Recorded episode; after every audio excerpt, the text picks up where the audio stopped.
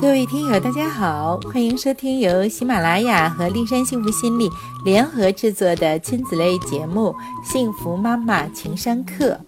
我是丽山心理疗法创始人张丽山，您身边的婚姻教子心理咨询专家。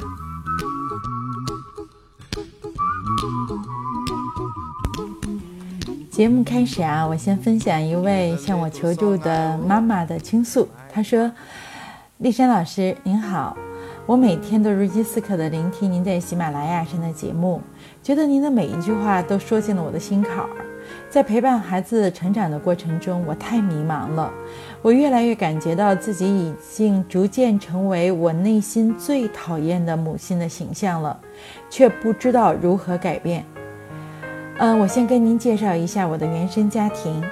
我的母亲是一个特别强势的人，家里所有的人都必须听她的，不然她不仅大吵大闹，而且呢还会经常打我们。我当时就下定决心，等我以后成了母亲，一定要做一个温和的母亲，至少我不能打孩子。但现在我的生活和当年想象的完全不一样，在我的眼里，我女儿特别顽劣。明明知道什么事情是我不允许他做的，但他总是去做，并且屡教不改，一定要把我激惹到打他为止。他今年七岁了，从他很小的时候，我就会经常打他，但每次打完，看着他委屈的样子，我又特别的愧疚，给他道歉：“妈妈错了，妈妈以后改，以后一定不再打你了。”现在我在孩子面前毫无权威感，每当我给他道歉时，他都会轻蔑地说：“你根本就改不了，你说话从来都不算数。”丽珊老师，我心里特别明白自己做的不够好，就经常听一些心灵鸡汤，有的鸡汤里说不要管教孩子，打孩子就是犯罪。也有一些教子书中说，孩子的监护人就应该教化孩子，棍棒底下出孝子是中国最有效的教子方案。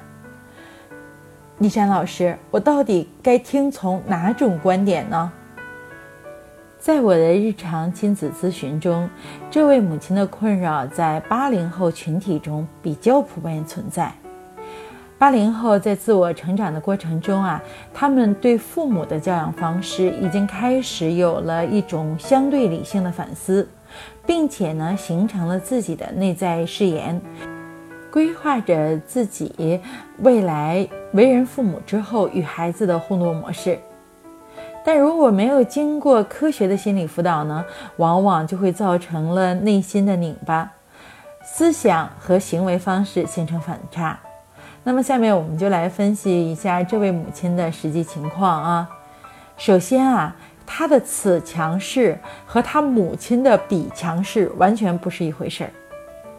她母亲是真的强势，而正因为母亲的强势，使女儿产生了强烈的心理不安，缺乏力量感。所以呢，她对自己女儿的那种暴躁就不是强势了，而是外强中干，用。暴躁、大声训斥来提高自己的威严感，以此吓住孩子，防止孩子进一步挑战。因为他心里清楚，如果孩子再进一步的挑战，他将无计可施。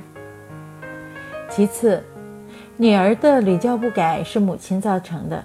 我们大家来梳理一下他们母女之间的互动啊。女儿淘气，母亲喝止；女儿不听，母亲暴怒。开始打女儿，女儿大哭，母亲开始愧疚，进而道歉。整个流程中缺乏哪个环节呢？各位听友感觉出来了吗？对，缺乏一个母亲理性的给孩子讲解孩子到底错在哪里这个环节。当然了，也没有让孩子如何改变这部分内容。母亲的情绪化使孩子完全没有记住自己到底做了什么，就惹着他了，自己错在哪儿了，他不知道。而他印象最深刻的是母亲生气的面孔、打他时狰狞的表情，以及之后和孩子道歉时的那种痛心疾首。这种做法对于年幼的孩子来讲，可以说是白挨一次打，因为他不知道为什么挨打。那么之后呢，他肯定还会做这种挨打的事情。那么对于成长中的孩子来讲呢，则形成了一种理念：反正我不怕你，就算你打了我之后，你还得要跟我道歉，而我的不接受会让你自我折磨。第三个方面哈，就是母亲给女儿树立了一个坏榜样。这个坏榜样啊，还有两个维度。第一个，无论情绪如何失控，最后说一句对不起就可以过关了。那么以后他也会这么样对母亲。第二个，就是可以轻易的不履行自己的承诺，说了不算也没有问题。到时候孩子说：“我跟你一样。”你呢也说了不算，那我为什么就得说了算呢？那么，针对以上的这些分析，像这位妈妈一样的母亲们，应该如何在孩子的心目中树立起权威呢？我们分以下几个方面分享给大家哈。第一个，母亲要系统的学会情绪管理，打铁还需自身硬。如何系统的学会情绪管理呢？你可以用心的收听立山幸福心理专栏里关于原生家庭、情绪管理和人际交往等板块的音频节目。当初啊，我做立山幸福心理的初衷就是打造一个您身边的免费的心理自助平台。有许多听友呢都给我发来微信说，啊，他听过了我的节目，开始自我成长了。甚至于有的女性朋友说，因为她的各种表现，使得她的老公已经明确提出离婚了。随着她按照节目里所说的各种方法改善自己，老公真切地感受到了她的成长，并且不再提出离婚的事情了。那么当然了，也有的听友就跟我说了，说：“哎呀，张老师，我觉得您说的。”每一期节目和我的实际情况呢，还是有一些不一样。我特别渴望能够通过面对面的交流，来获得更有针对性的自我成长的方案。这样当然是更加有针对性、更加科学，同时呢，改变起来也更加的快速。第二个方面哈，就是用积极期待改善母女之间的互动模式，在自我成长。准确到位之前，尽量的不要过度的聚焦孩子的问题行为。凡是孩子又犯错误了，在这里啊，我特别强调一点啊，这个错误是没有什么安全隐患的哈，你可以选择躲开，避免控制不住自己的情绪，又进入了那种负性的互动之中。本阶段呢，母亲的主要任务是。发现孩子的优点和进步，并且大张旗鼓地给予表扬，让孩子有获得感和荣誉感。通过正强化，帮助孩子巩固这些好的行为。第三个，对孩子进行批评时呢，要有轻重缓急，有所选择，不要眉毛胡子一把抓。有一位母亲告诉我说：“哈，她五岁的孩子呢，动作特别慢，有的时候要让他刷个牙，要站五分钟、十分钟的时间都没有把牙刷拿起来。他呢，感觉到这是孩子对他的一种消极抵抗，母亲就会特别的怒不可遏，训他，甚至于打他。那么我又问他，我说那还在什么情况下会打孩子呢？”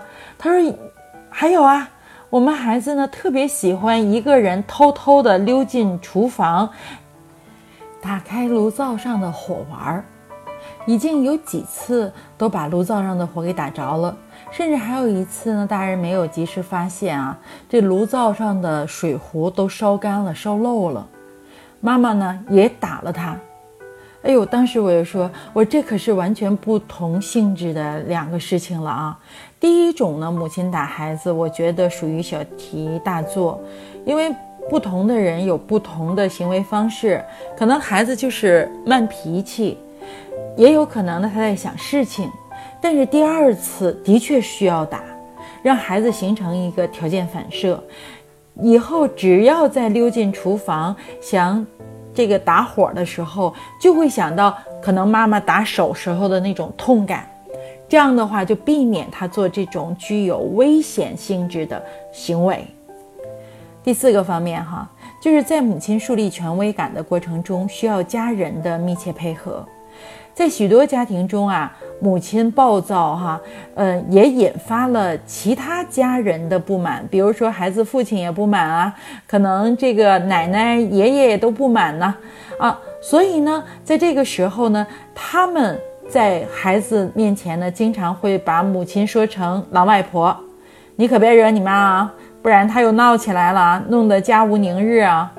不然他又打你了，打你的时候你可别跑我这儿来哭啊！这样的话呢，在孩子的心目中，母亲不是教育他，而是在闹，进一步的削弱了母亲在孩子心目中的权威感。所以啊，陪伴孩子是一个系统工程，为了孩子的福祉，母亲要不断的成长。一定改改你的暴脾气。